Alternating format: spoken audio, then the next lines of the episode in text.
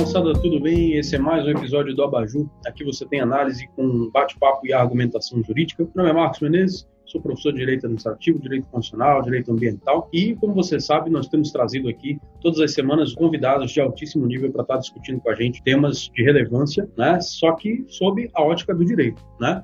Hoje eu estou aqui com duas convidadas, né? Uma conterrânea e outra é, colega advogada lá de Curitiba, né? No Paraná.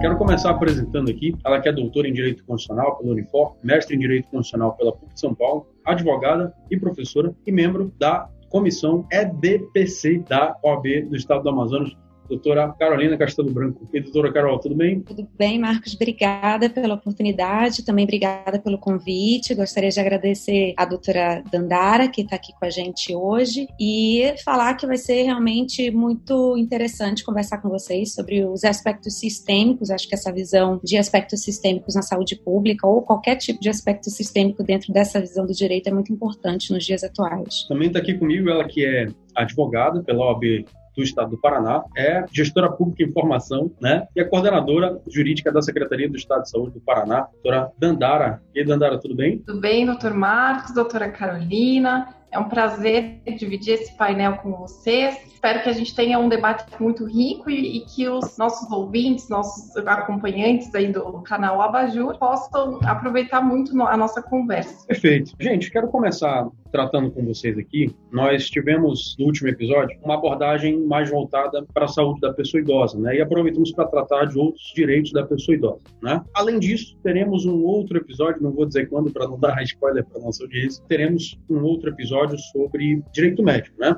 Hoje, eu quero estar tratando aqui, como a doutora Carol bem colocou aí na, na sua apresentação, quero trazer com vocês aqui os aspectos sistêmicos da saúde no Brasil, né? Da saúde pública no Brasil, levando em consideração que a saúde, como coloca, por exemplo, o professor Oswaldo Simonelli, né, que é um grande expoente aí do direito médico na atualidade, né, usa inclusive vários meios de comunicação aí na, nas redes virtuais para expor seu trabalho. Recomendo, inclusive, tentamos trazer aqui, né, o Dr. Oswaldo Simonelli, infelizmente não foi possível, e ele coloca o seguinte: a saúde, né, como fala no artigo 196 da Constituição, é direito de todos e um dever de Estado. Perfeito. E a saúde, ela depende não só da prestação do Estado, como também de auxílio, né, de particulares, de entidades, que é, é, se dá por meio da saúde complementar, da saúde suplementar. E eu queria estar tratando com vocês sobre os aspectos da saúde no Brasil nesse período de pandemia, né, e que tipo de alterações que esse sistema sofreu para lidar com a pandemia. Queria começar perguntando de vocês, né? E eu direciono essa primeira pergunta para a doutora Dandara. Primeiro, para estabelecer um parâmetro aqui para a nossa discussão. Muitos colegas advogados não estão acostumados com essa diferenciação do direito sanitário com o direito médico. Antes da gente entrar mais propriamente na nossa pauta, queria perguntar à doutora Dandara, como que a gente pode diferenciar o direito médico do direito sanitário? Uma ótima pergunta, porque, infelizmente, tanto o direito médico quanto o próprio direito sanitário são matérias que nós não vemos no, na grade curricular das faculdades de direito, certo?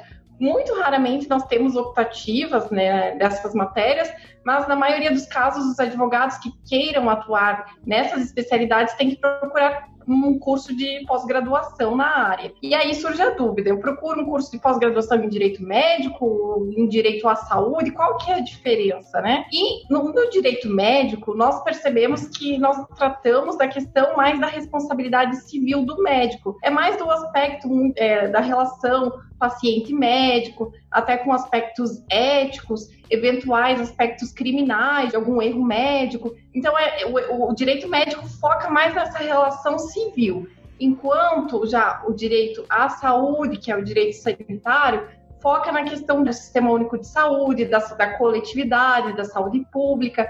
Aí, dentro do direito sanitário, direito à saúde, nós temos mais uma subdivisão, que seria a saúde suplementar ou o advogado que trabalha especificamente no SUS, que é o Sistema Único de Saúde, que daí você pode, por exemplo, fazer um concurso para procurador do Estado e daí lá na, na, na, PGE você pode atuar na Procuradoria de Saúde Pública ou então os ministérios públicos têm promotorias especializadas em saúde pública, se você quiser ir para essa área do direito sanitário público. Agora, se você quiser atuar na área do direito sanitário, mas na vertente privada, daí tem toda uma atuação né, para garantir o direito constitucional à saúde, do artigo 196, que são aí grandes colegas que lidam também nessa área da saúde. É importante a gente lembrar que existe uma certa polêmica até, né, nessa discussão. Especialistas em direito médico gostam de afirmar, né, óbvio, estou sendo generalista aqui, né, e esse não é o, o assunto principal do nosso episódio de hoje, mas especialistas em direito médico afirmam, né, pelo menos alguns, que o direito sanitário é uma parte né, do direito médico. Por outro lado, você tem especialistas em direito sanitário dizendo que o direito médico é que é uma parte do direito sanitário, né? E é interessante porque as argumentações que fundamentam nessas duas linhas de raciocínio são razoáveis, né? São perfeitamente compreensíveis e endossáveis, né? Digamos assim. É difícil de estabelecer, pelo menos em termos de classificação, qual ramo que está em qual, né? Enfim, a gente tem, por exemplo, no Conselho Federal da OAB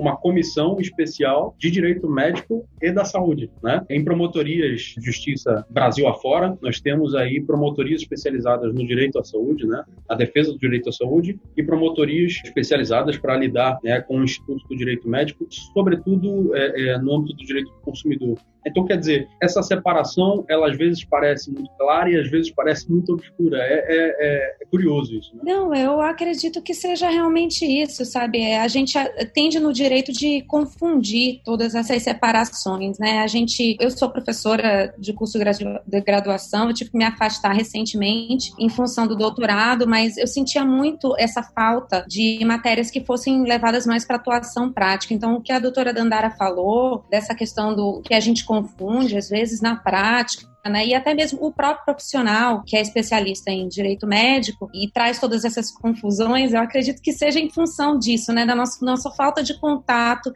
na graduação, talvez um preparo um pouco mais profissional. Ali no final da faculdade, quando a gente está vendo aquelas práticas jurídicas, talvez fosse necessário substituir por uma matéria mais prática mesmo, voltada para a área de atuação que o advogado quer seguir depois que ele sai da faculdade, né? Perfeito. Também gostaria de acrescentar que, assim, nós temos vários pontos convergentes entre o direito médico e o direito sanitário. O advogado que estuda no, milita na área do direito médico ou o advogado que estuda a área do direito sanitário ambos têm que estar muito familiarizados com as portarias do Ministério da Saúde. É uma área do direito em que nós lidamos não só com leis e decretos, mas nós temos que adentrar em toda a, a, a temática das portarias, das resoluções da Anvisa. Então, eu acho que esse é um ponto convergente, que justifica, por exemplo, você ter uma comissão da OAB que une as duas áreas.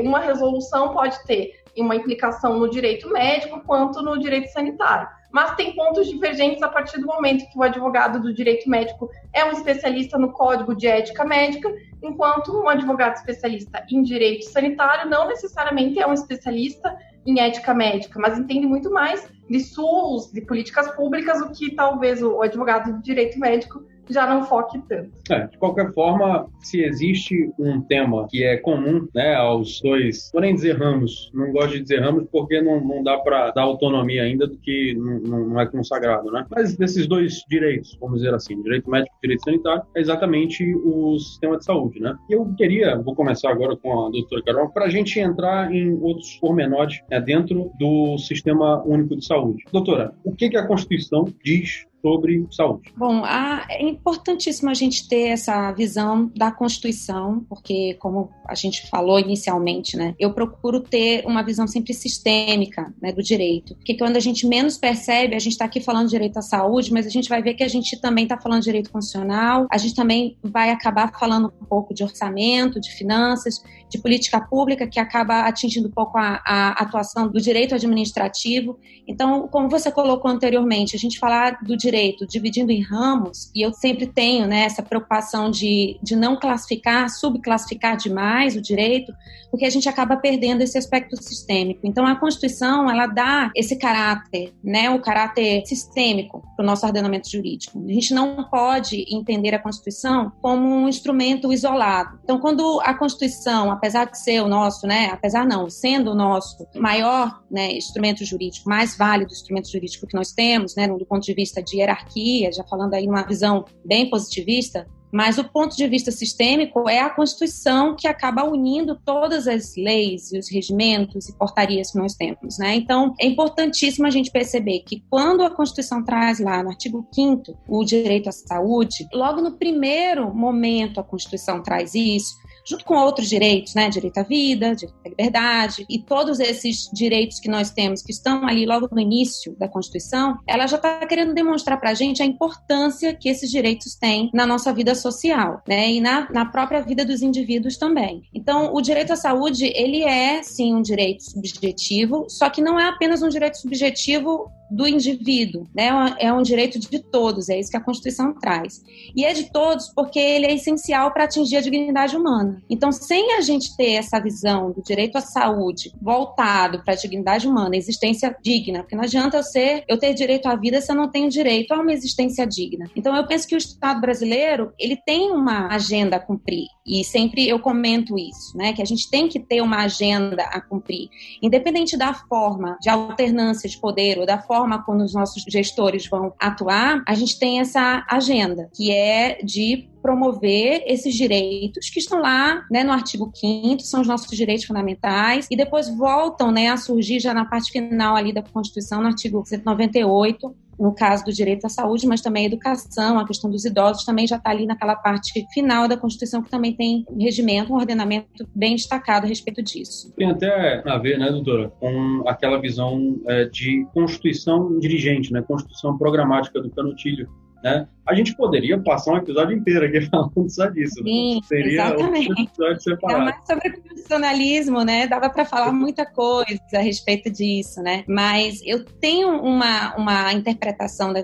Constituição dirigente do Canotilho justamente nesse sentido de que a gente tende a falar assim, a democracia no Brasil não está funcionando, né? A nossa Constituição não funciona, os nossos direitos não estão funcionando, mas a gente tem que ter essa visão de que nós temos uma Constituição de 1988 e ela ainda tem aí o seu papel a cumprir. Nós estamos nos democratizando ainda, nós estamos ainda passando pelo processo de democratização, nós ainda estamos passando pelo processo do constitucionalismo, por isso que eu não gosto da expressão neoconstitucionalismo, nem novo constitucionalismo, porque a gente está passando pelo constitucionalismo que é o de 88, a gente tem que ter essa visão, né? Então, toda essa, essa construção do direito constitucional precisa passar desse momento de transformação. A gente estava até pouco tempo tempo num momento é, autoritário, né? uma legislação que acaba influenciando também até na maneira como a gente vê a atuação do SUS. Então, era um momento autoritário, era um momento hierarquizado, controle central. Então, a gente sabe que agora a gente tem uma democratização em todos os aspectos. A gente só precisa saber como fazer isso, talvez de uma maneira mais eficiente, né? Exato, exato. É, como diria o, o professor Reinaldo Mapelli Júnior, né, que é um promotor de justiça aí no estado de São Paulo, a nossa democracia democracia é jovem, né? E tal qual a nossa democracia é jovem, o Sistema Único de Saúde também é, né? Paralelamente a Constituição de 88, que foi o documento normativo que trouxe né, para o ordenamento jurídico brasileiro a figura do SUS. Né? Antes, a saúde, né, e a doutora Dandara pode até falar é, melhor sobre isso, mas antes de 88, a saúde ela tinha uma prestação não por parte do Estado. Né? Na verdade, o Estado atuava em âmbito estadual, em âmbito municipal, através das suas secretarias de saúde, e para controle de eventuais epidemias, né, para combate de, de doenças que já existiam, mas não existia uma antecipação, não existia um trabalho de prevenção como é o trabalho que o SUS já adota desde 88, né, vem construindo, né. É importante dizer, o SUS tem uma série de problemas, a gente pode até tratar de alguns deles aqui, mas queria ouvir da doutora Nandara exatamente o seguinte, levando em consideração que o SUS, à medida em que é tão jovem quanto a nossa nossa democracia e a nossa Constituição. Já era sujeito aí de uma série de críticas, né? exatamente em função dessa adaptação pela qual passa desde que foi implementado. Né? Apesar desse cenário, né, é, não vou dizer caótico, porque não seria justo. O nosso SUS atende, acho que mais de 210 milhões de pessoas e com uma série de, de elogios a serem feitos. Ponto. Isso é um ponto a ser feito. Agora, outra questão é: existe um problema de gestão, existe um problema administrativo. Né? Isso tem muito a ver com as irregularidades pelas quais nosso próprio Poder Executivo passa. Agora, isso a par, o Sistema Único de Saúde, já tendo os seus problemas usuais, tratou-se de vir aí, né, aqui no Brasil, no início do ano, né, fevereiro, né, para não lembro quando foi o primeiro caso de Covid aqui no Brasil, se janeiro ou fevereiro, mas tratou-se de vir aí para o Brasil o tal do Covid. Né? E, por óbvio, que o sistema de saúde precisou se adequar, adequar as suas ferramentas para lidar né, com, esse, com essa pandemia. Pergunta da doutora Dandara: o SUS passou por algum tipo de mudança na sua estrutura, adotada exclusivamente para combater o coronavírus? Justamente nessa seara de, de colocando né, que a nossa Constituição é de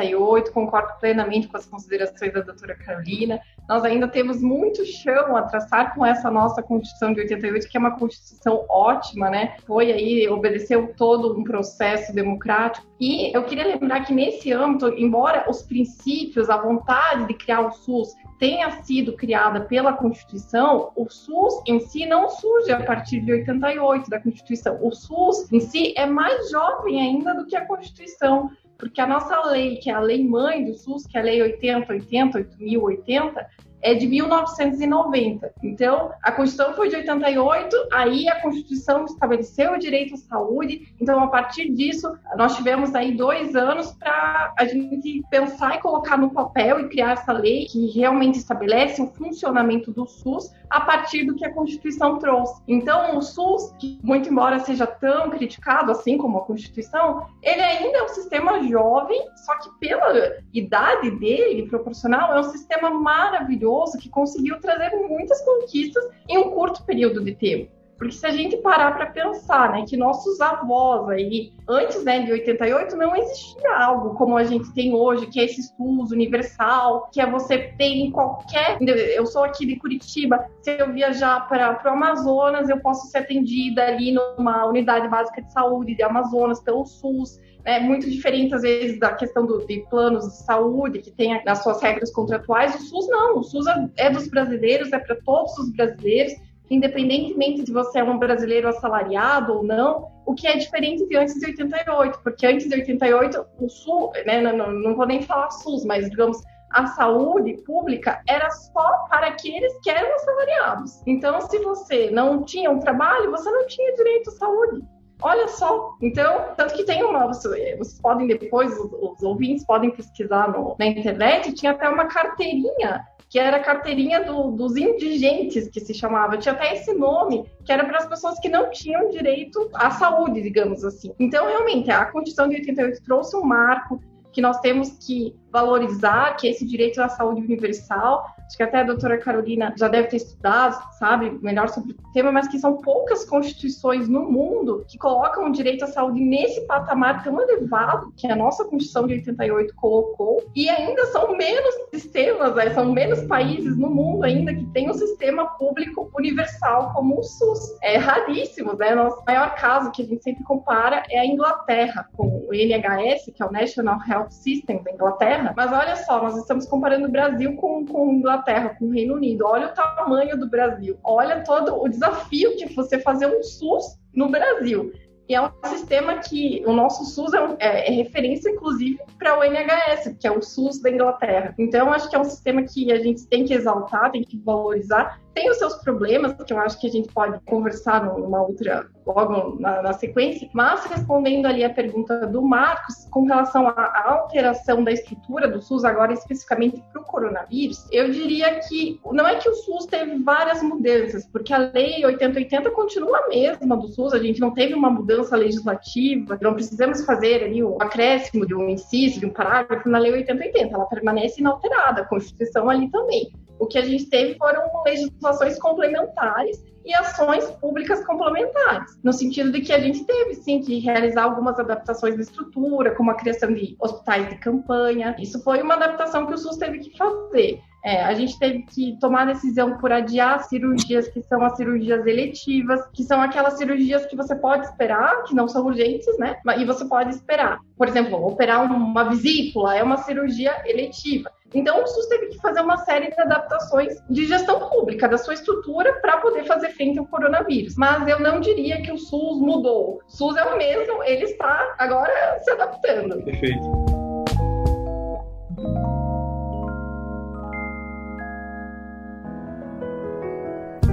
Queria perguntar à doutora Carol sobre essa descentralização do SUS. Né? A gente tem um sistema único, como a, a doutora Dandara acabou de colocar, estabelecido até posteriormente né, Constituição. Eu falei que a, a Constituição ela deu, deu base, né, a partir dela foi consagrado o SUS, foi estruturado o SUS, que veio, como a doutora Dandara acabou de colocar, a partir de, de 90. Desde então, né, tanto secretarias de saúde estaduais quanto municipais também atuam, evidentemente, pelo menos em tese, né, deveriam estar atuando, né, a gente pode até discutir mais para frente se o fazem de fato ou não, mas atuam em paralelo, né, com as diretrizes do Ministério da Saúde no âmbito do governo federal, né. Queria perguntar doutora Garol, o que, que são esses institutos da descentralização do SUS e do comando único né, no âmbito do SUS? Bom, esses institutos, na verdade, são princípios né, que acabam regendo a atuação, a forma de organização do SUS. É importante a gente perceber esses, esses institutos como se fossem um aspecto do nosso próprio federalismo, porque quando a gente pensa na organização do SUS, a gente tem que pensar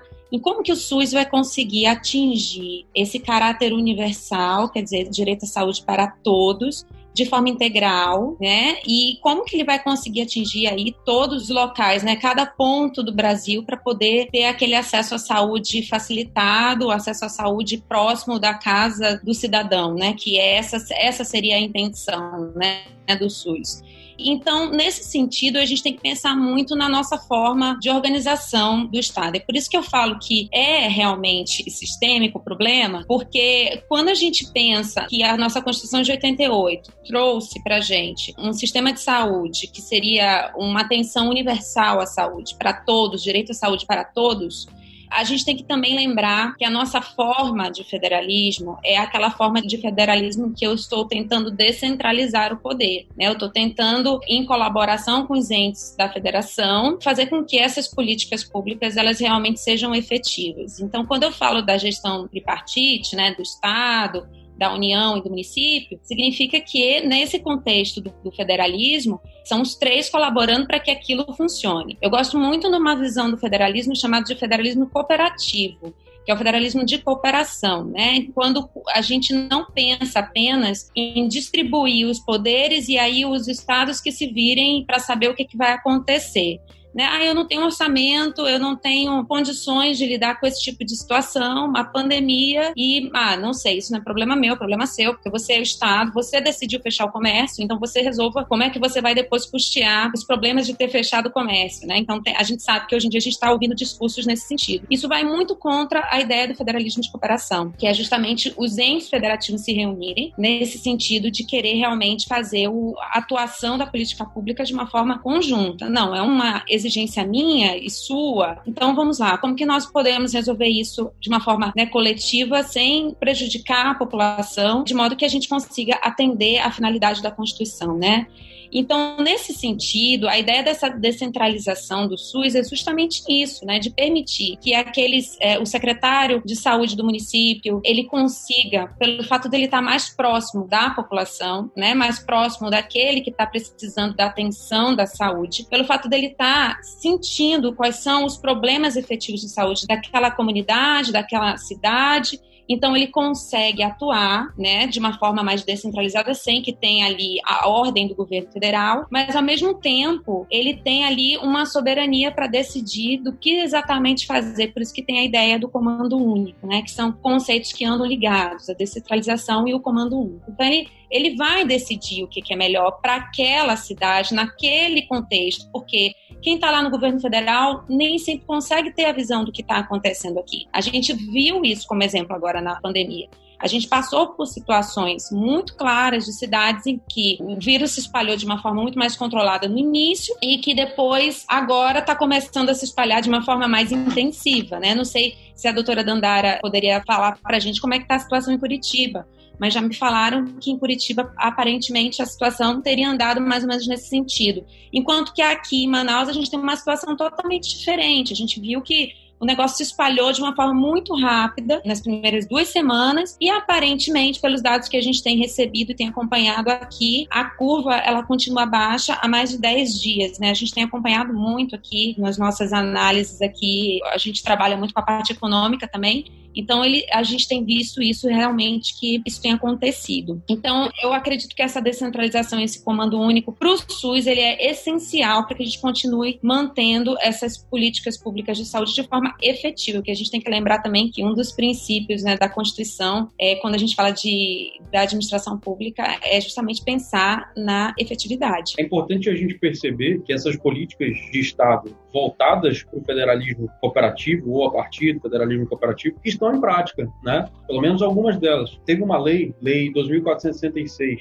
de 2011, né, que instituiu, por exemplo, Comissão Intergestora Bipartite, Conselho Nacional de Secretários de Saúde Estaduais, Conselho Nacional de Secretarias Municipais de Saúde, né, que são o CONAS e o CONASEMS, quer dizer, vários órgãos que reúnem representantes dos vários entes federativos para entrarem num comum acordo né, sobre alguma política que o Estado federal brasileiro pode adotar né, no âmbito dos vários entes federativos. Isso é muito interessante se ver e é, de certa forma, uma inovação em termos de federalismo no mundo. Né? Eu, pelo menos, no meu estudo de direito público, eu não tenho conhecimento de tantos outros mecanismos utilizados em outros ordenamentos jurídicos. Acho que quero ouvir a doutora Dandara. Esse. Então, perfeito, doutor Marcos, ter citado a questão do CONASENS, porque é o Conselho Nacional de Secretários Municipais de Saúde. Ano passado, eu estive no, no Congresso do CONASENS, lá em Brasília, e teve uma fala do ex-ministro da Saúde, o doutor Henrique Mandetta, muito interessante, que explica bem essa questão da descentralização ali que a doutora Caroline colocou muito bem. Ele falou o seguinte, me chamou muita atenção, é algo que eu, eu gravei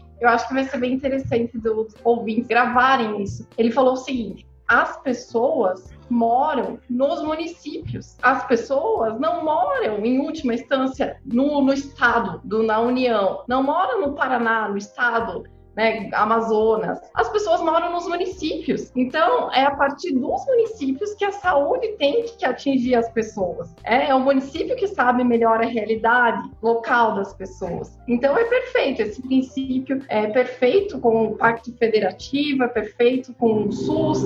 É realmente a gente pensar na perspectiva do município que está mais próximo da pessoa atendê-la e fornecer a saúde que a pessoa precisa. Doutora Dandara, no âmbito do CONAS, que seria o Conselho Nacional das Secretarias de Saúde em âmbito estadual, tem existido algum movimento em termos de, enfim, reunião dos diversos secretários estaduais de saúde para combate ao Covid? Sim, com certeza. O nosso secretário aqui de Estado da Saúde é o Dr. Beto Preto, o nome dele. Ele é uma figura muito ativa no CONAS e o CONAS tem várias câmaras técnicas dentro do âmbito do CONAS. Então, uma câmara técnica que eu gostaria de destacar aqui, que é bem interessante, é a Câmara Técnica de Direito Sanitário, a CTDS. Eu faço parte dessa Câmara Técnica, cada estado tem um representante nessa Câmara Técnica, o Amazonas também tem, provavelmente o representante do Amazonas seja algum procurador do estado que trabalhe nessa questão da saúde pública aí, e nós temos reuniões, mais ou menos cerca de três vezes por ano, nós nos reunimos de maneira presencial para nós articularmos, né, de maneira integrada, é, do ponto de vista do direito sanitário, o que, que a gente pode fazer em conjunto, o que, que a gente precisa pressionar, o que, que a gente pode estabelecer como interpretação. E nesse ano, em virtude da pandemia, nós tivemos agora, faz questão de mais ou menos menos um mês, recentemente, nós tivemos uma reunião virtual da Câmara Técnica do Direito Sanitário, em que cada componente de cada estado pôde compartilhar as ações que estavam sendo positivas em seu estado. Então, do ponto de vista do direito, né, das dificuldades que a gente tem, das aplicações de, de lei, de interpretações, então existe esse espaço que é um espaço muito fundamental nessa, nessa época. E eu estou destacando o trabalho dessa Câmara, mas assim como tem a Câmara Técnica de Direito Sanitário, tem na área da gestão hospitalar, tem da área farmacêutica. Então, existe uma articulação, sim, entre todos os estados.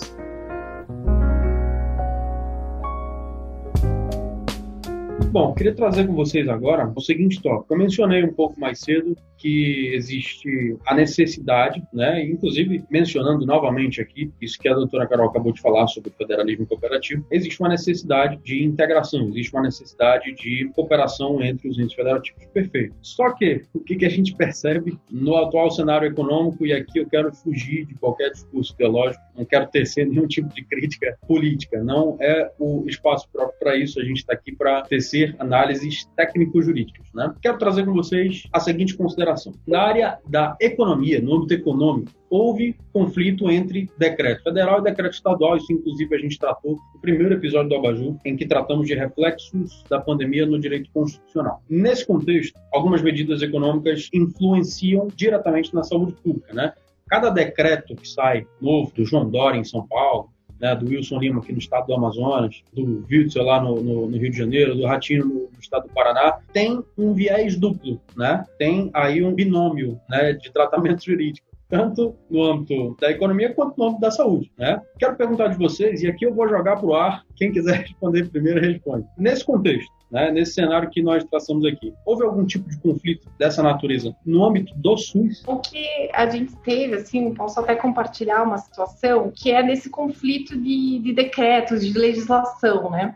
Quando houve uma edição do decreto por parte do governo federal é, estabelecendo as academias como serviço essencial. Esse decreto foi de 11 de maio. Aqui no estado do Paraná, nós tínhamos um decreto estadual que vedava o funcionamento das academias. Então, assim que a gente teve a edição do decreto federal, eu lembro que a gente teve uma situação de vários proprietários da academia ligando aqui na Secretaria da Saúde, ou ligando também nas secretarias municipais, porque eles queriam saber, poxa, agora eu posso abrir minha academia? Já está aqui, ó, decreto federal, academia é serviço essencial. E aí, posso abrir? E eu acho que isso gera uma confusão na cabeça do cidadão, porque como assim tem um decreto aqui, ó, do presidente que estabelece, e como assim governo do estado não posso abrir, né? Porque quem é da área do direito entende essa questão da, da competência concorrente e tudo mais.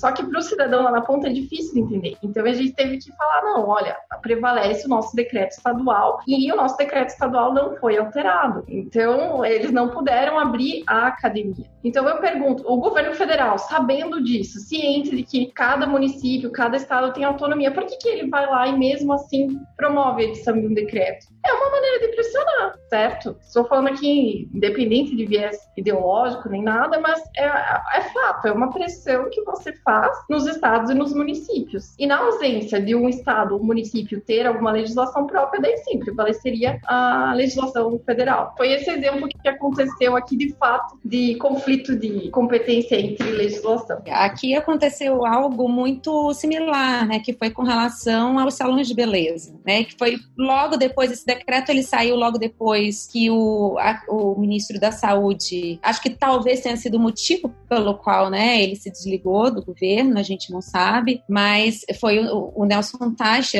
ficou muito evidente, né, no, durante uma coletiva de imprensa, ele ficou sabendo o que era né, salão de beleza também, né, manicure também, então, ele aparentemente ali ele não saberia, né, da existência desse decreto que teria acontecido, né, no dia anterior, durante a madrugada, enfim. E aí, no dia seguinte, eu me recordo que a gente teve, começou a receber, eu não sei se Marcos você se recorda, mas a gente começou a receber nos grupos, né, profissionais de uma ação que a gente teve aqui de um salão de beleza que estava solicitando também do Poder Judiciário, e aí a gente entra na questão da judicialização das políticas públicas, né? Então, ela tava, eles estavam solicitando do, do Poder Judiciário a abertura, porque eles estavam se preparando para abrir por causa do decreto, fizeram tudo para abrir por causa do decreto. Agora já pode abrir, então eu vou abrir. E é justamente essa confusão que a doutora Dandara trouxe, né? Porque o cidadão, o empresário, ele não é obrigado a saber se o presidente autorizou. Na imagem que ele tem, o presidente autorizou e ele é maior do que, né? Ele está ocupando uma, uma posição mais elevada do que o governador, porque ele é presidente do Brasil, o governador é só do estado. E aí não existe essa divisão, né, do jeito que nós conhecemos, né, na área jurídica.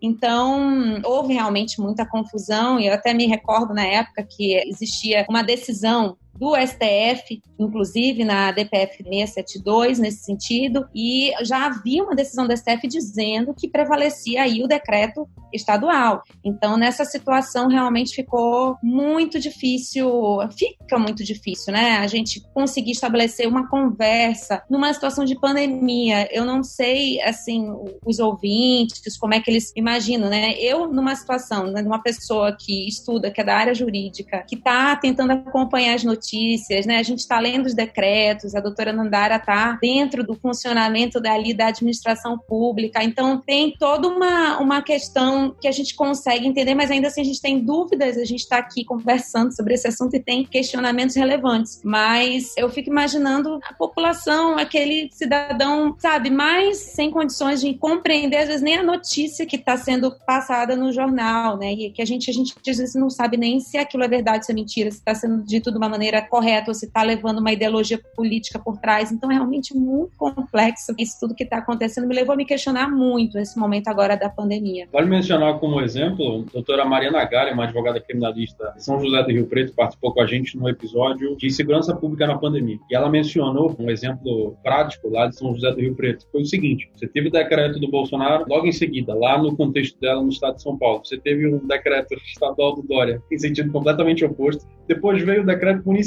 do prefeito de São José do, do Rio Preto, reiterando o decreto do Bolsonaro. E aí alguma loja, nem lembro do que era, não lembro do exemplo exato, mas ela menciona que algum particular entrou na justiça e a liminar, acho que foi na, na primeira instância ainda, foi no sentido de cumprimento do decreto estadual. Então, quer dizer, é um ping-pong danado, né? Eu até acredito que o problema maior seja a falta de visão da política pública como uma coisa pública. É, e aí fica nesse, nesse, jogo realmente político que não deveria acontecer dentro da administração pública. Por isso que a gente precisa trabalhar com uma agenda, que seja uma agenda realmente desenvolvimentista, né? Tem um professor da USP, o professor Gustavo Justino, ele fala muito disso a gente precisa ter uma agenda desenvolvimentista para que essa nossa visão de política pública não seja de política. Porque quando a gente fala de política pública, a gente não pode confundir como escolhas partidárias, como vontade de determinados partidos ou de determinadas ideologias. A gente tem que ter uma agenda desenvolvimentista e a gente já tem um guia para isso, que é a nossa Constituição. Então, se todos os governos, quando entrassem, ou tivesse alternância de poder, que é típico da nossa democracia, mas se eles mantivessem aquela ideia de manter o mesmo sistema de saúde forte, de manter o mesmo sistema de educação voltado realmente para proporcionar uma boa educação para as pessoas, eu acho que aí a gente não teria tanto problema de conflito. Está parecendo realmente, ficou muito evidente na pandemia isso, que os problemas da esfera política, né, do sistema político, estão ingressando de forma indevida dentro dos nossos problemas constitucionais, é a minha visão. E o que agrava essa situação é que, se a gente for parar para analisar, inclusive o professor Denison Oliveira, mestre da USP, menciona isso também no episódio da Baju. Estou fazendo várias propagandas de outros episódios da Baju aqui. E ele menciona o seguinte: é, a responsabilidade, nesse caso, ela é solidária da DPF, que a doutora Carol mencionou, a DPF 672, de relatoria do ministro Alexandre de Moraes, é argumentada né, por parte da OAB, que é quem propõe a, a DPF, é argumentada a inconstitucionalidade material com base na competência né, lá do artigo 23, segundo da Constituição, que fala de saúde pública. Exatamente por causa desse viés. Cada decreto desse, ainda que tenha uma finalidade direta econômica, a finalidade indireta é a saúde pública né, acaba tendo uma consequência indireta na saúde pública. Então, é, esse viés ele deveria estar guiando todas as políticas, né, tanto em âmbito federal, quanto em âmbito estadual, quanto em âmbitos municipais, enfim. Agora, ao passo em que a responsabilidade é solidária, a ação, digamos assim, a política pública, ela não tem sido proposta e executada de forma solidária, né? É isso que é triste, né, de certa forma. Com certeza.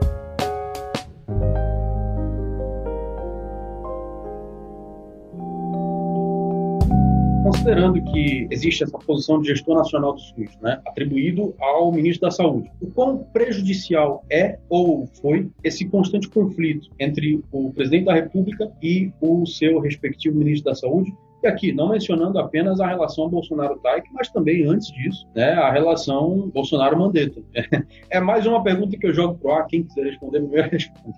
O quão prejudicial é esse constante conflito? Olha, eu acho que até esse ponto está sim relacionado com o ponto anterior até. Né? A discussão é uma discussão muito complexa. A gente falar sobre o SUS, Sistema Único de Saúde no Brasil, por si só já é um tema complexo. Agora a gente falando do SUS em meio a uma pandemia, em meio a uma crise política. Então esse é um assunto que tem que ser realmente abordado sob diversas nuances. E bom, essa questão da, até mesmo dessa desarticulação que é notória dos decretos, das legislações, ela tem uma causa, ela tem uma raiz. E essa raiz é justamente essa desarticulação política que gera essa desarticulação legislativa. E a desarticulação política, claro que tem um impacto direto nessa questão das mudanças dos ministros de saúde, que é o nosso comandante máximo do SUS no Brasil, da União, o gestor federal. Isso gera uma dificuldade dos gestores estaduais, aqui eu falo né, com propriedade do âmbito estadual, mas a gente percebe a realidade dos municípios, porque tem várias ações que são interligadas, que o Ministério da Saúde emite uma portaria, mas quem vai executar a ação, quem vai definir é o Estado, para o município aplicar lá na ponta. Então, a partir do momento que eu tenho uma troca constante de ministros, ou até mesmo tenho a ausência de um ministro definitivo, né, um titular da pasta mesmo, isso prejudica a relação com todo o âmbito descentralizado do SUS, é, que a gente conversou lá no início. Porque se lá na ponta, se é o município que executa,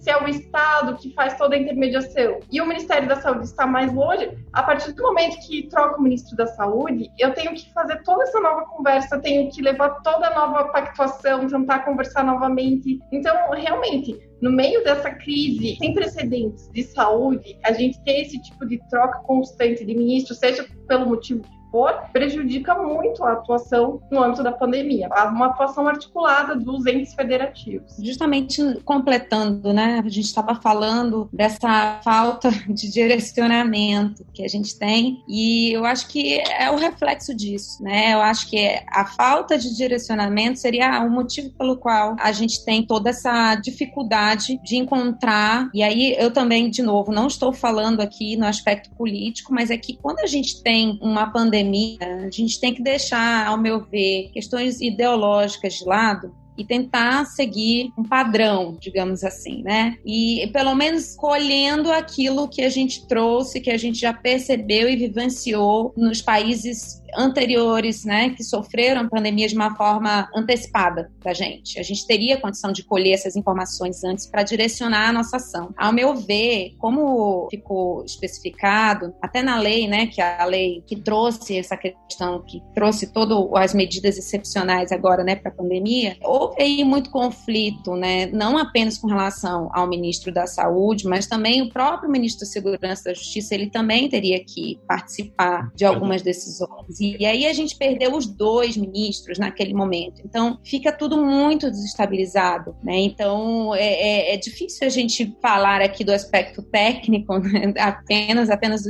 aspecto técnico jurídico, sem a gente vislumbrar que realmente faltou ali uma visão mais de gestor, de gestor público, né? Deixando de lado a questão do presidente ser de determinado partido ou defender determinada ideologia porque a gente percebeu isso dividiu ainda mais a população e entregou mensagens diferentes, né? Então, aqueles que eram a favor do presidente não usavam máscara, faziam reuniões, né? E isso gera uma expectativa diferente na população. Então, você que está ali tentando ter um tipo de controle, a gente fica sem saber como agir, né? Sim, então já pode sair à rua sem usar máscara, então já pode ir ao supermercado de forma tranquila. A gente realmente não sabe. Eu me senti como cidadã, eu me senti bem perdida durante a pandemia. Então, eu acredito que sim, que a resposta nessa, nessa questão ela é bem positiva. Acho que criou assim, uma, um, um, conflito e uma instabilidade que a gente não precisaria passar agora. Bastaria que a gente tivesse ali uma experiência dos países anteriores para saber como agir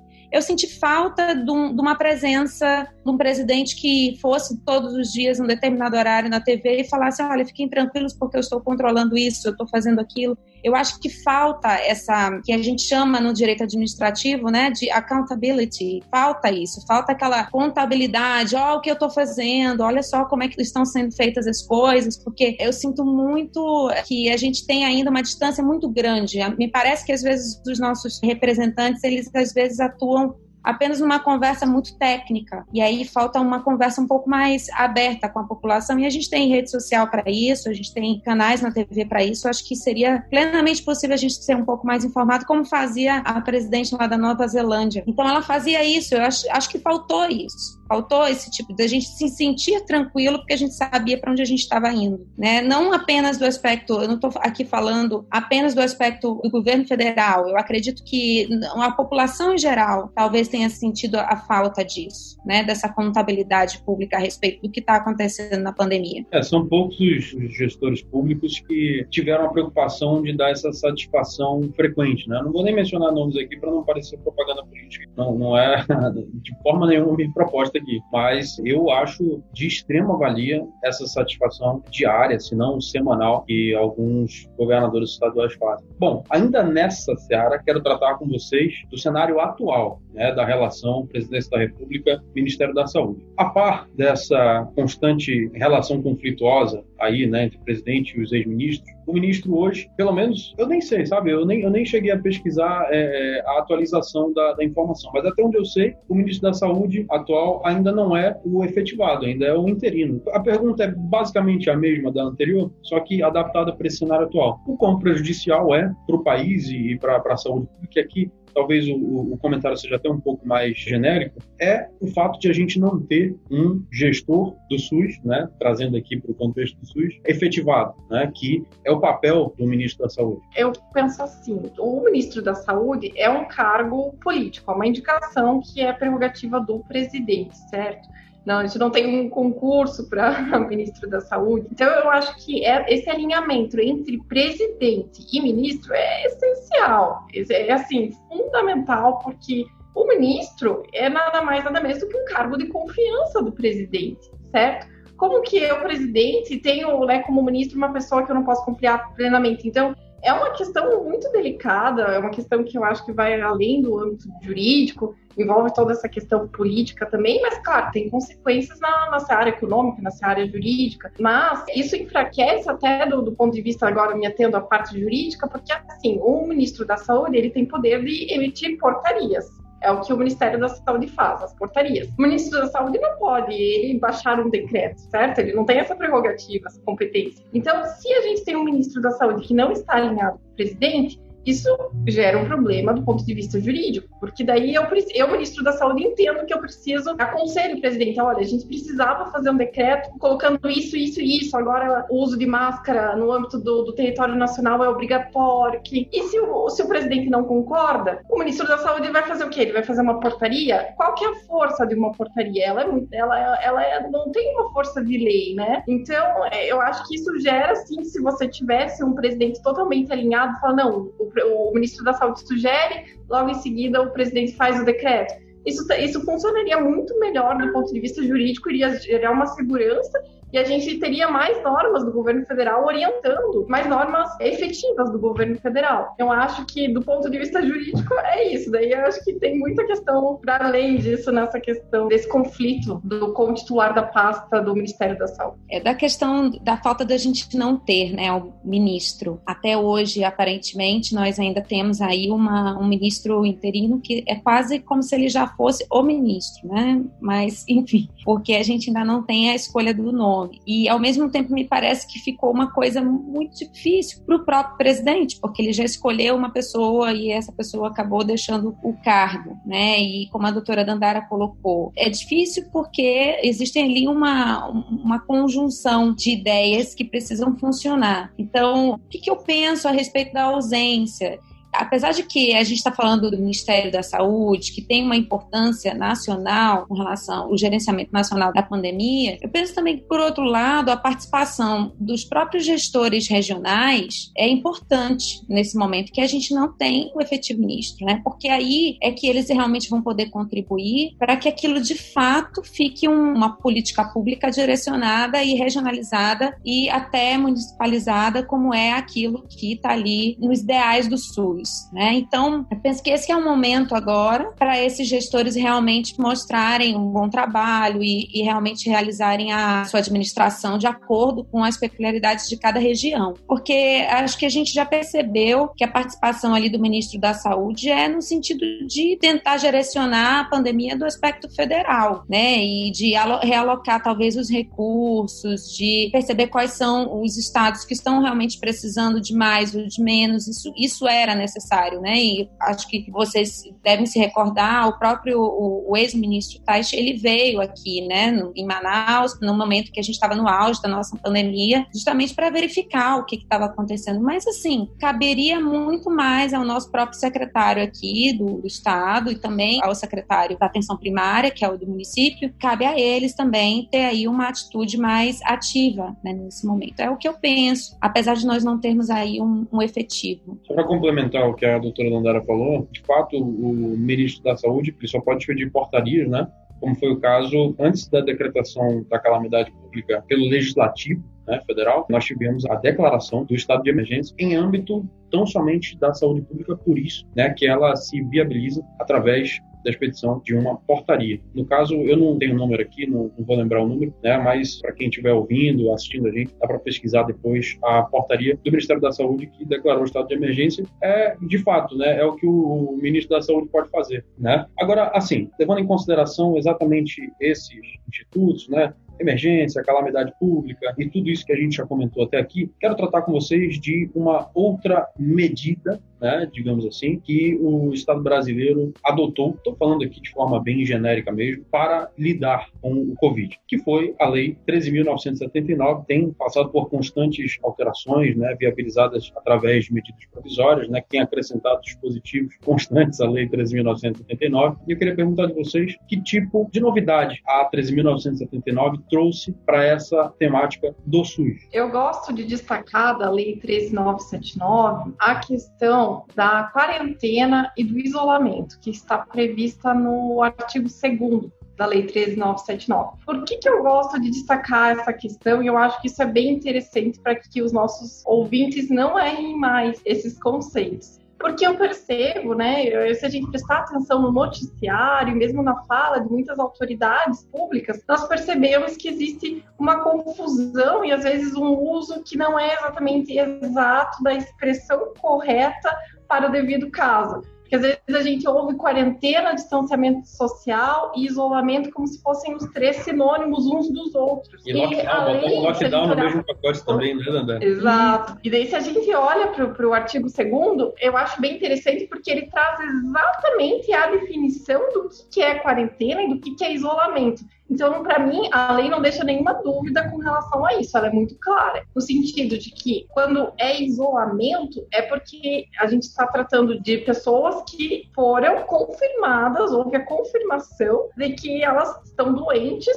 seja ela um doente sintomático ou assintomático, mas existe uma confirmação. Então, a partir do momento que eu fiz o teste, eu estou com coronavírus, aí eu uso a expressão eu estou em isolamento, eu estou praticando isolamento, estou aqui há tantos dias em isolamento. Agora, quando é uma suspeição, ou seja, eu ainda não fiz o teste, mas eu estou com sintomas, eu não tenho certeza, se eu estou ou não com coronavírus, aí eu uso a expressão quarentena. E aí a gente pensa, tá, mas então qual que é a expressão que eu devo usar se eu não estou em, em isolamento, porque eu não tenho coronavírus, eu não fiz o teste, né? E não, eu também não, tô, não sou um caso suspeito, mas eu estou ficando em casa.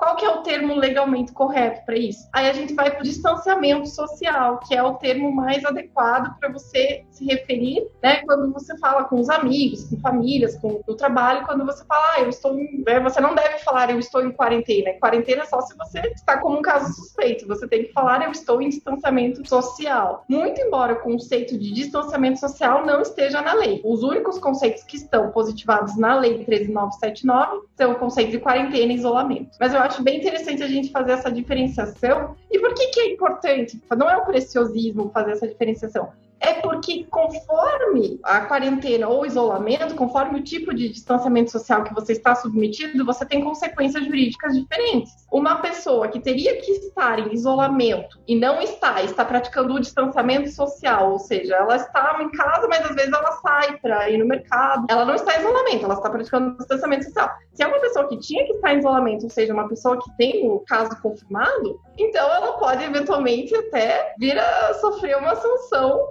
administrativa, uma infração sanitária, porque ela tinha que estar em isolamento. Então, acho que tem, pensando do ponto de vista jurídico, estrito, eu acho que seria interessante se a gente educasse, até a, mídia passasse a utilizar os termos corretos, né? E não como sinônimo todos uns dos outros. Exatamente. É uma, eu percebo também que existe muito essa confusão, e é bem colocado pela doutora Dandara essas diferenças. Eu acho que falta realmente mais informação. Eu, pessoalmente, também, no início, antes de ler a lei, eu fiquei confusa e depois, quando eu li a lei, eu percebi, logo no, no início do meu distanciamento, eu percebi que, na verdade, não seria nenhuma coisa nem outra, porque a gente não estava né, doente aqui, aqui em casa. Eu tenho duas filhas então a gente não estava, a gente estava apenas evitando se contaminar. E é muito difícil, porque a maioria das informações que a gente tem a respeito desse assunto, a boa parte das informações, ela vem das redes sociais, da mídia, né? E, e não é algo, não foi algo muito bem colocado e ficou muito confuso. Então aquele que não estava doente falou: não estou doente, então eu posso sair. Eu não estou doente, então eu posso sair sem máscara, né? E também foi um problema inicial, a questão da máscara que não era recomendada, depois passou a ser recomendada. Mas, enfim,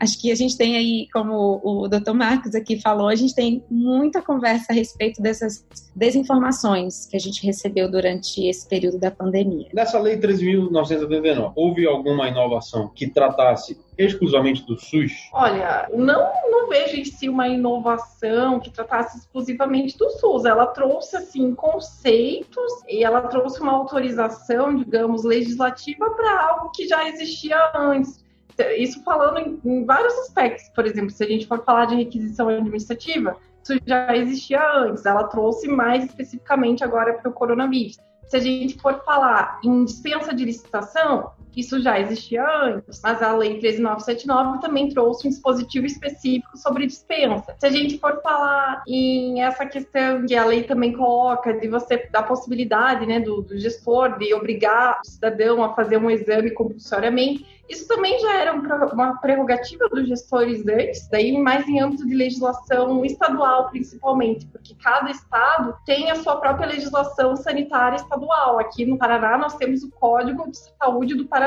em que já tinha essa previsão, né, do ponto de vista sanitário, que de, de, epidemia. Então eu vejo assim que a Lei 3979 não é que ela trouxe assim grandes novidades, mas eu acho que ela foi muito feliz, sim, foi uma lei muito necessária porque ela trouxe especificamente para o caso de coronavírus. Então ela deu muito mais segurança para o gestor e a dispensa de licitação já existia, a gente podia fazer, mas ela trouxe uma segurança extra, adicional para o gestor e para a população também, e para os próprios operadores do direito, advogados, juízes. Então, eu vejo como uma lei muito positiva. Gente, olha só, a gente sabe que o, o, o, SUS ele é uma das formas, né? Na verdade, ele é a atividade do Estado no que diz respeito à saúde. A doutora Carol mencionou no começo, né? O artigo 5 o artigo 6 da Constituição, né, que tratam do direito à saúde, né, como um direito fundamental, um direito social. Beleza. O SUS, ele é, como eu falei, a atividade do Estado, né, para concretização desse direito. Além do SUS, a gente tem a saúde suplementar, né, que são os planos de saúde, né, e a gente tem também a saúde complementar, que são parceiros do Estado. A gente visualiza aí OS, por exemplo, né, que prestam serviço de saúde. Isso aí é um assunto de direito administrativo, a gente trataria num outro episódio. Né? E também né, o, o pagamento direto, né, por um serviço de saúde, que é a chamada saúde privada. Todos esses conceitos, esses institutos, eles podem ser extraídos do artigo 196 em diante da Constituição Federal. Perfeito. Em relação à saúde suplementar, quero perguntar de vocês se no âmbito da saúde suplementar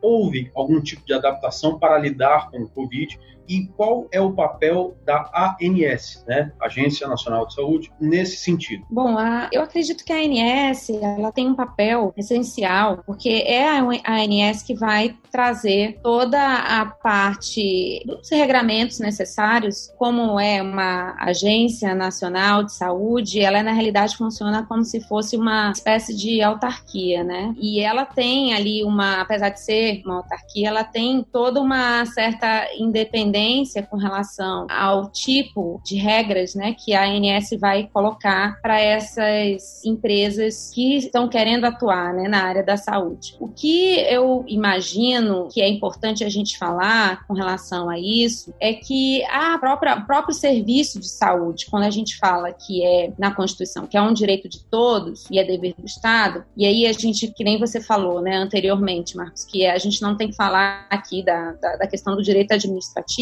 mas existe aí um, uma informação importante, porque não é dever do particular entregar né, a saúde, mas quando ele se propõe a fazer isso, ele está atuando como se ele fosse Estado. Né? Ele é parceiro do Estado. E por ser parceiro do Estado, ele precisa seguir determinadas regras. Então não é algo muito livre. Então ele precisa seguir essas regras. E quem é competente para entregar essas regras e para fiscalizar o cumprimento dessas regras? É justamente no caso da saúde, a ANS. Então a gente precisa ter essa compreensão para saber que aquilo que a ANS diz e que normalmente deriva porque a ANS de alguma forma ela está é, vinculada né, ao Ministério da Saúde, apesar de não ter uma hierarquia, mas ela tem um vínculo. Aquilo que a ANS diz deriva também né, do governo federal. O que é interessante que quando a gente observa essa distribuição da ANS, essas competências com relação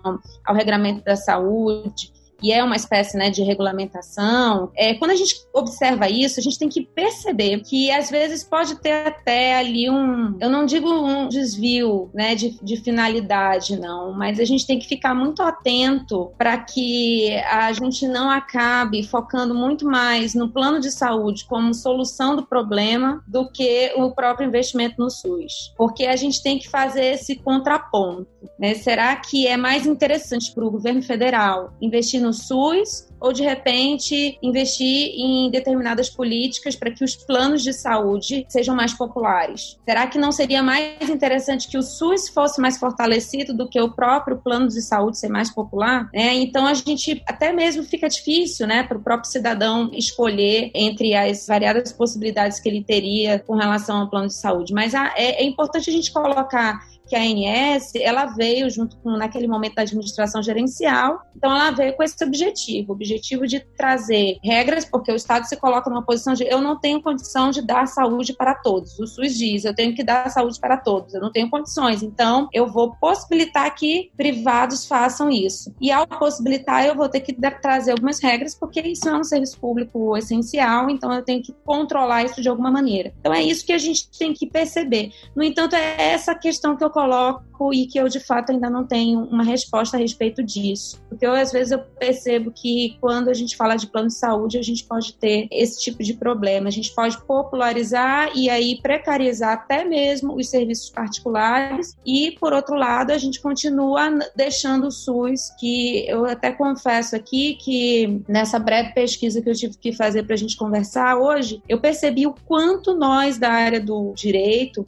escrevemos pouco sobre o assunto, estudamos pouco sobre o assunto, quanto que isso fica muito no âmbito da judicialização em si, mas pouco na ideia do que poderia ser feito para desenvolver o SUS. E a maioria das pesquisas, é, dos pesquisadores, das pessoas, pessoas que escrevem sobre o SUS, são pessoas que trabalham com a saúde, ou seja, são pessoas da área da saúde e que de alguma forma se especializaram em gerência da saúde e aí elas começaram a estudar um pouco mais dessas políticas públicas. Então é interessante a gente começar a voltar as nossas atenções no aspecto jurídico realmente da situação. Nesse sentido, vale inclusive mencionar novamente aqui a obra do professor Mapelli Júnior, né? que é promotor de justiça no estado de São Paulo, repito, e é um dos poucos que a gente vê escrevendo até hoje sobre direito à saúde, né? sobre o sistema único de saúde, e ele ele fala na sua obra, inclusive, exatamente esse ponto que a doutora Carolina mencionou, que é a questão do crescente investimento em saúde pelo Sistema Único de Saúde, né, por parte do governo, né, sobretudo federal,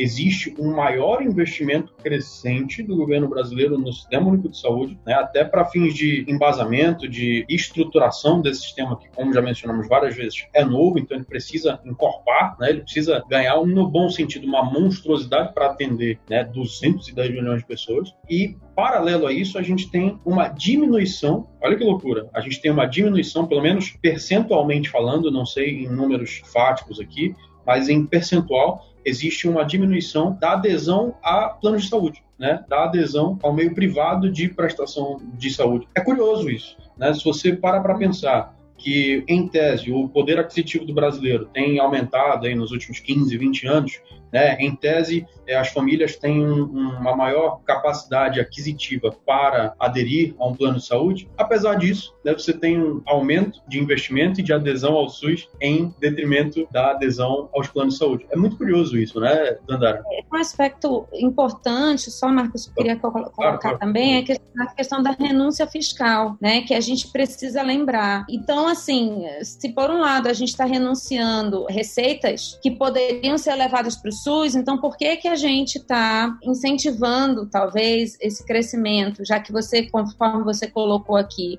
a gente tem dados que demonstram que as pessoas, apesar de terem um poder aquisitivo melhor, continuam usando o SUS. Então por que que a gente não investe no SUS ao invés de proporcionar essa renúncia fiscal? Né, tem isso também. É, eu acho que esse é um tema que rende, inclusive, um programa especial sobre essa questão de SUS versus saúde suplementar tem várias tentativas é, de limitação do SUS e que todo o restante da, da população que teria condições de arcar não tivesse acesso ao SUS. Então ele, ele praticamente deixaria de ser universal, mas ele seria específico para aquelas pessoas que necessitam. E há quem defenda, juristas, economistas que defendam essa linha. Eu já desde, eu acho que é um assunto para um outro programa, mas eu desde já coloco minha posição de que eu entendo que não, que a gente tem que lutar pelo SUS universal para todos. Porque quando a gente pensa em SUS, eu sou, digamos que eu sei, né, o, o ouvinte pensar, ah, eu sou um usuário, eu tenho um plano de saúde, então eu nem me preocupo com o SUS, porque eu não uso o SUS, tudo que eu preciso eu faço pelo plano. Só que a gente esquece que o SUS está em tudo. Quando você vai num restaurante, quando você vai numa rede de fast food, tem ali a vigilância sanitária,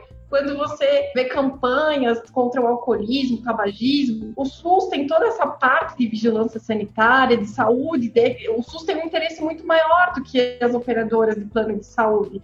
Quantas vezes você vê uma operadora de plano de saúde investindo na parte de vigilância sanitária, né? Então, tem, tem finalidades diferentes. E eu acho que é um assunto, assim, tem até estudos. Eu vou deixar só uma pitada aqui, só uma provocação mesmo para a gente refletir para, de repente, um próximo programa. Mas existe um estudo muito interessante, depois eu posso compartilhar no outro programa, a gente pode trazer, que mostra que quando a gente limita o SUS apenas para uma parte da população, que seria a população hipossuficiente, digamos, a tendência é que o SUS se enfraqueça. Porque quando eu tenho toda a população usando o SUS, que é um sistema de saúde para todos, a tendência é que é, exista essa classe dominante e que ela lute um pouco mais pelo SUS, porque indiretamente ela é beneficiada. A gente percebe as ações de HIV, o controle da AIDS no Brasil, que é um sucesso, e é um sucesso também muito graças ao SUS, porque hoje, independentemente da condição financeira da pessoa, a questão de HIV é basicamente é o SUS que fornece, né? Então tem várias questões que é o SUS que fornece e até mesmo uma pessoa de alto poder aquisitivo, quando precisa de um remédio de alto custo,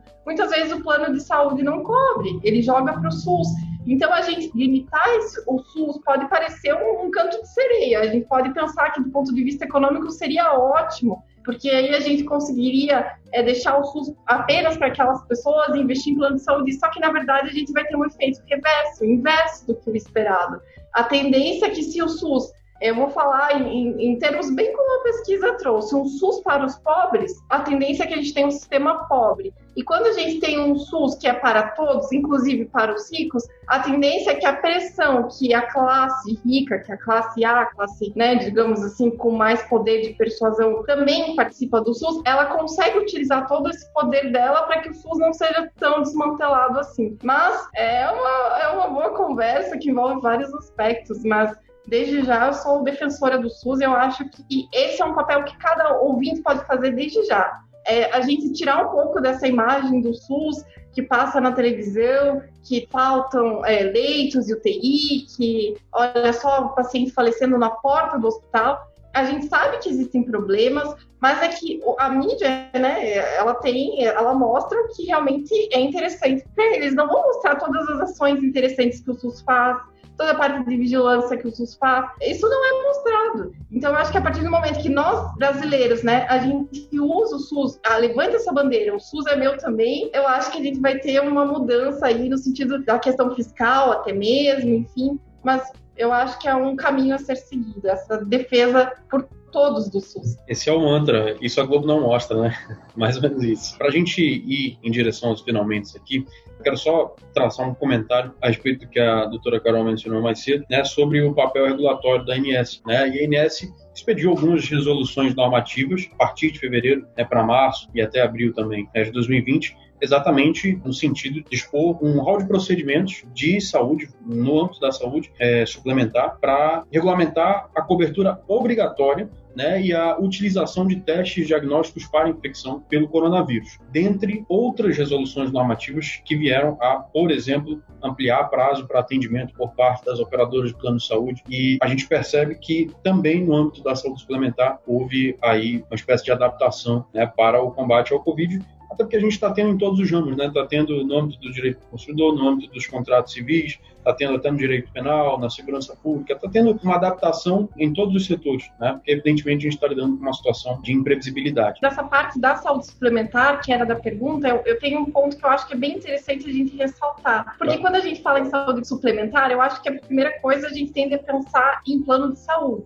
ou naquele hospital privado privado, que é os hospitais dos planos de saúde. Mas existe toda uma parcela da saúde suplementar que são as filantrópicas, que são as Santa Casas de Misericórdia. Elas fazem parte da saúde suplementar elas são organismos, entidades privadas, mas elas têm um diferencial. Elas são sem fins lucrativos, são filantrópicas.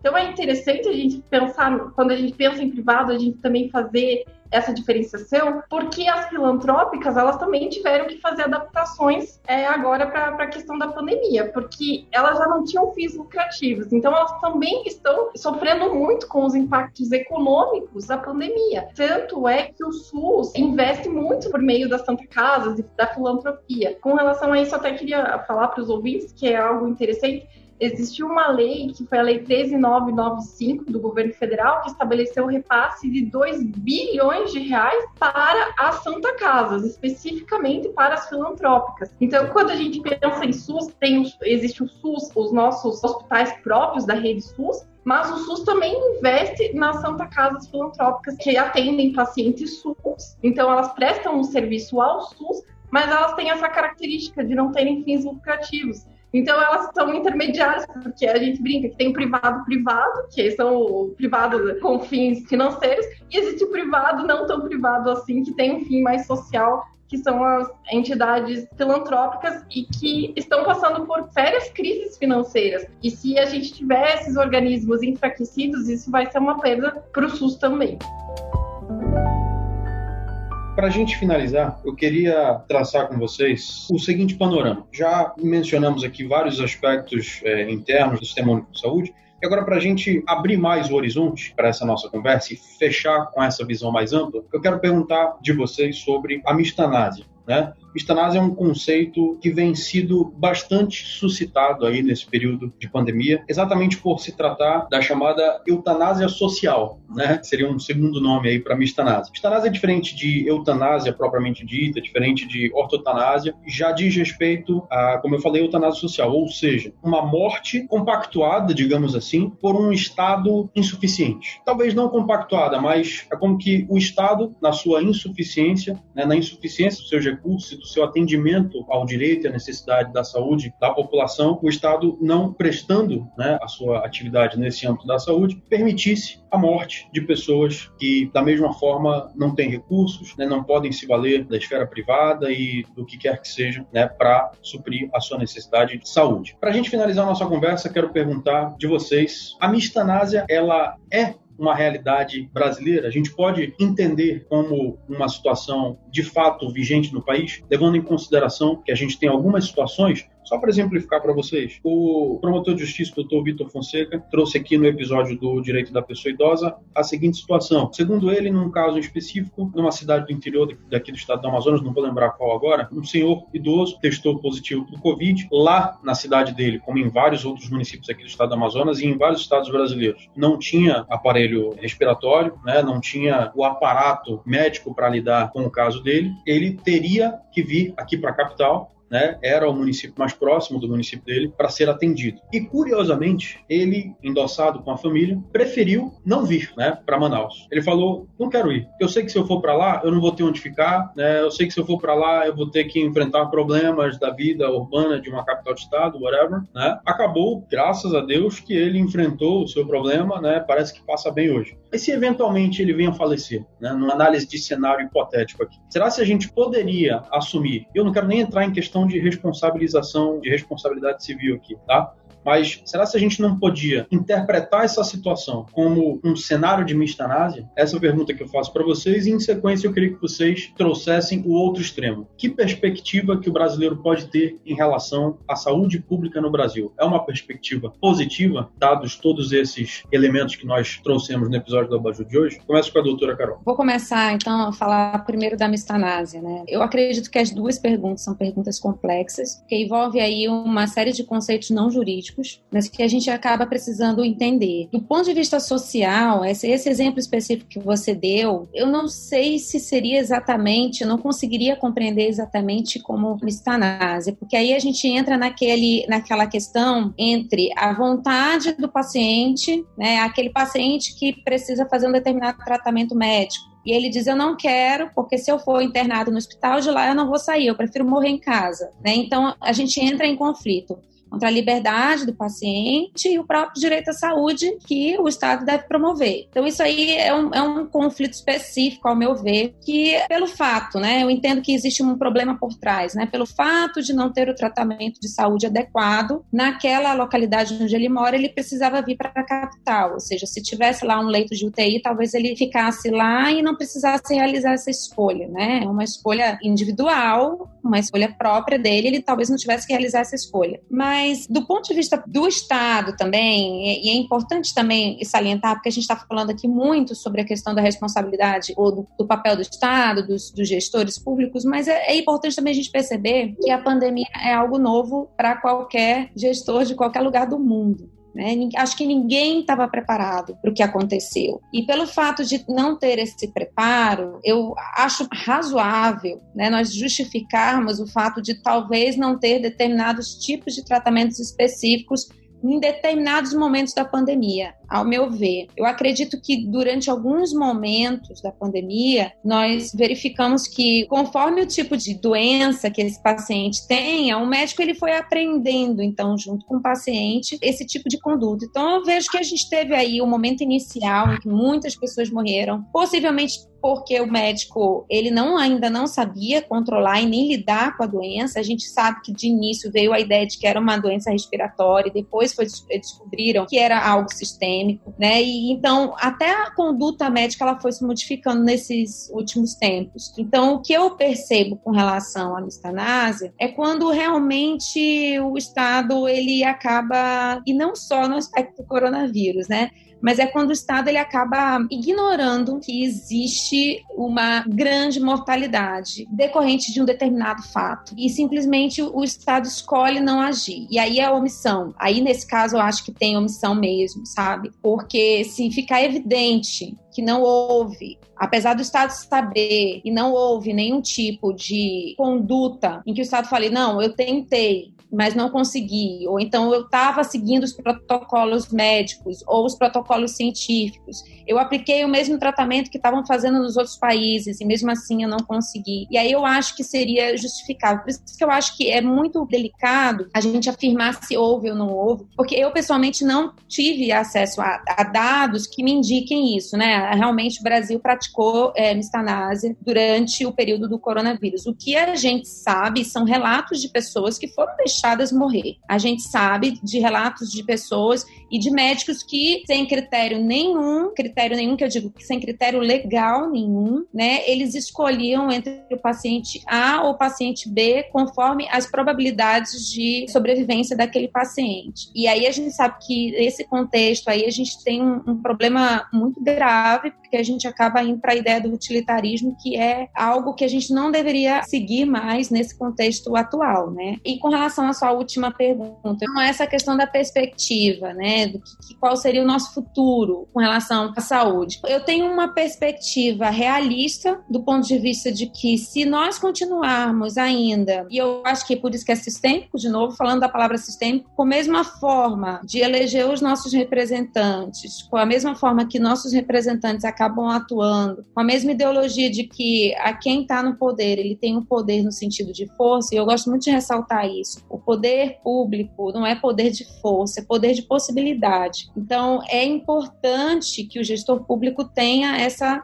visão. Mas como que nós vamos mudar isso? Nós temos que saber escolher esses gestores públicos, né? Então eu acho que a gente só consegue realmente modificar a partir do momento que a gente sabe que o SUS, como a doutora Dandara falou, é de todos, é para todos, a participação de todos também é bem-vinda, que a gente precisa aprender a se envolver nas questões sociais, é que a gente precisa saber escolher quem é que vai ocupar esses cargos, né, como os nossos representantes porque são eles que vão escolher os nossos gestores públicos. E os próprios gestores públicos também precisam entender que estão ali numa posição de gestores públicos, da coisa pública, e não estão seguindo nenhum tipo de ideologia. Eu acredito que tudo isso é algo que deve andar de forma conjunta, porque a gente tem uma visão otimista, mas o meu ponto de vista ainda hoje é bastante realista. Eu acho que a pandemia veio para mostrar que nós, de fato, não temos uma política pública muito forte. A gente ainda precisa se fortalecer muito com relação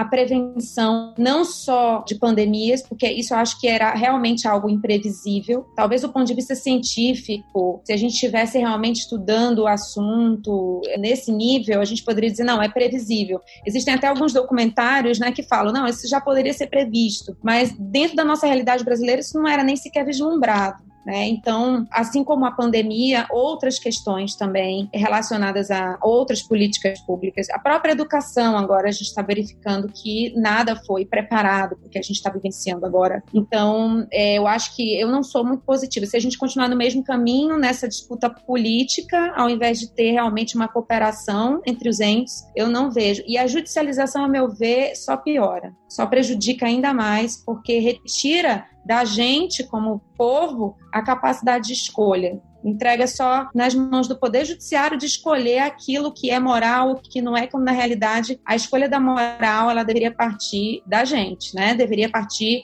dos nossos representantes para aí sim essa moral entrar, ingressar no sistema jurídico na forma da legislação. É assim que eu compreendo. Fora outras consequências reflexas, né? Como, por exemplo, o engessamento do judiciário, né? Isso mesmo. Pois é. Bom, sobre essa questão da mispanase, primeiro, eu gostaria de tratar essa questão sob o ponto de vista da reserva do possível, que eu acho que é um aspecto que se fala muito quando a gente fala em direito à saúde, porque o que seria essa mispanase? Seria justamente uma inanição do sistema de saúde, uma inanição do poder público e por conta dessa inanição dessa falta de assistência correta e no tempo certo, o paciente viria a óbito, certo? E aí essa inanição, muitas vezes, qual que é a raiz dessa inanição? Eu acho que é isso que a gente tem que pensar, seria muitas vezes o que elencam como a questão da reserva do possível, que o Estado tem recursos limitados, ele não consegue atender a todos, o que viria eventualmente a causar algum tipo de mistanásia, né? Eu acho que seria leviano a gente falar que existe uma mistanásia legalizada ou de maneira genérica no Brasil. Eu não acredito nisso. Eu acredito que existam questões, situações pontuais certo? De que aconteceu ali uma desassistência à saúde pontual, mas eu não acho que isso seja algo de Estado, de governo, uma prática usual, muito pelo contrário. O que eu percebo é que são os gestores, sejam os municipais, estaduais, é, muito preocupados com a questão da saúde, muito preocupados com a questão da descentralização da saúde, da criação de políticas públicas. Não é uma tarefa fácil. E aí muitos juristas, muitas pessoas comentam pela questão da como uma solução, né, para esse problema, talvez da falta de assistência ideal à saúde como se fosse uma questão de gestão, né? aponto como uma solução que o SUS tem que ter melhores gestores. Acredito que sim, que esse é um dos pontos, mas eu acho que esse não é o ponto principal, eu acho que não é essa raiz. Porque como que você vai fazer uma gestão melhor de algo que simplesmente não é nem mais subfinanciado. E aqui eu queria chamar atenção para isso, porque a gente falava muito que o SUS era subfinanciado, existia um subfinanciamento do SUS. Só que agora, em 2020, a gente não pode nem mais falar em subfinanciamento do SUS, nós temos que falar em desfinanciamento do SUS a perspectiva já mudou, a perspectiva piorou desde que a gente teve a emenda constitucional 95, que congelou os gastos da saúde. Até aquele momento, a gente poderia falar em subfinanciamento. A partir da emenda constitucional 95, já passou para um quadro pior de desfinanciamento do SUS agudo. Então, quando a gente fala que o gestor do SUS tem que fazer uma gestão melhor, eu acho, olha, talvez a gente precise trazer essa discussão para o ponto de vista mais prático e econômico mesmo. Porque como que você vai fazer uma gestão melhor do SUS quando você tem um financiamento do SUS ínfimo per capita? E existem estudos muito interessantes sobre isso, que é justamente essa questão do, da, da, economia do SUS, do orçamento do SUS. Quanto que a gente investe no Sistema Único de Saúde? Porque é um sistema que promete muito, né? É um sistema alto, ele promete tanto é que você tem direito, você pode ingressar no judiciário para exigir um medicamento de altíssimo custo. E muitas vezes você consegue isso pelo SUS. Então, é um sistema que cuida desde o medicamento, desde situações complexas, tratamentos, às vezes, fora do país, que são custeados pelo SUS, como desde uma questão básica ali no postinho de saúde, fornecimento de um remédio. Então, é um sistema que vai de A a Z, é um sistema muito complexo. E um sistema dessa envergadura, que pretende atender 210 milhões de pessoas, teria que ter um investimento condizente com o sistema. Mas isso não ocorre na prática. Nós temos um sistema que pretende ser universal com um orçamento que pretende ser de um sistema de saúde que forneceria apenas atenção básica, né? Então a gente tem que colocar tudo isso na ponta do lápis para pensar que na verdade não é muitas vezes o gestor que não está fazendo uma boa gestão, não são, é, às vezes é um problema sistêmico que a gente tem que pensar enquanto sociedade, que teria que ter uma, uma maior pressão da própria sociedade mesmo com relação ao financiamento do SUS, como a doutora Carolina tinha comentado, a questão da renúncia fiscal é uma forma de retirada de recursos do SUS quando a gente lá no imposto de renda a gente pode abater gastos com a saúde privada. Só que esses gastos, eles são renúncias que seriam para o SUS, para o Sistema Único de Saúde. Então é uma forma do Sistema Único de Saúde financiar gastos com saúde privada. Então tem vários aspectos que a gente tem que pensar que eu acho que compõem esse quadro para a gente começar a pensar em mistanásia. Eu acho que se a gente falasse mistanásia, seria uma mistanásia orçamentária, financeira, aí sim,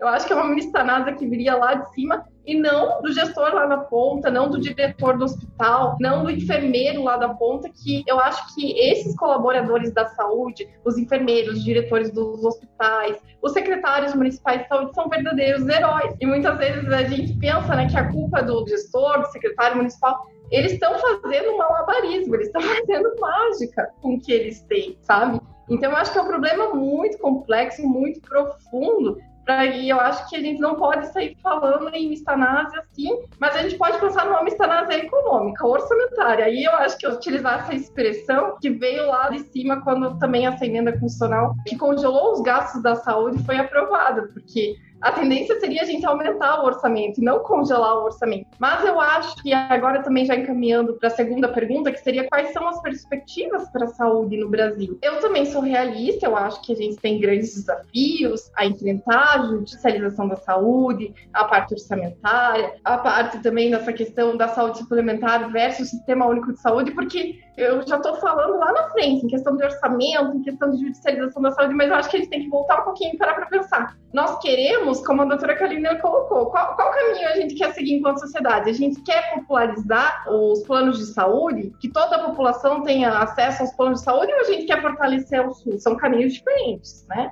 Eu acho que a partir do momento que nós, enquanto sociedade, enquanto juristas, e eu convido os juristas a encamparem esse movimento, né? Porque eu acho que nós, como juristas, a OAB, enfim, tem uma grande pressão sobre todos esses assuntos. Então, acho que a partir do momento que a gente escolher um caminho, que seria o caminho né, que eu vejo como mais adequado, que seria de fortalecer o SUS, que é um sistema bom, ele já é um sistema, olha, maravilhoso. A nossa lei 8080, a Constituição Federal, é maravilhosa a gente precisa fortalecer isso. Então a gente segue esse caminho. Eu acho que a pandemia, de certo modo, vai trazer oportunidades de reflexão para a gente pensar, porque agora na pandemia eu vejo muitas pessoas falando de saúde pública na televisão. Eu acho que vai despertar nas pessoas uma preocupação maior com o SUS, com a saúde pública. Eu acho que a partir disso a gente pode ter, assim, às vezes mudanças, né, para melhor. Mas eu acho que é um caminho longo a ser traçado. Tudo a gente tem que, até essa pandemia vai ensinar alguma coisa para nós em vários aspectos, como seres humanos e no aspecto da saúde, eu acho que essa pandemia vai despertar, porque a saúde é, é, o bem mais precioso que nós temos, certo? Então a gente tem que valorizar isso, a gente tem que valorizar do ponto de vista legal isso, do ponto de vista orçamentário, isso. Muito bem, gente, agradeço demais a participação de vocês, vocês foram extremamente gentis em ter aceito o convite, muito obrigado, vocês contribuíram demais e eu espero que o Abaju tenha sido construtivo, produtivo para vocês também, espero que a gente possa contar com vocês em outras oportunidades, tá bom? E a você que nos assistiu até agora, muito obrigado, não deixa de colocar aquele likezinho, comentar, compartilhar com as pessoas que você gosta, que você acha que vão tirar proveito desse conteúdo. Muito obrigado e até o próximo episódio do Abajur.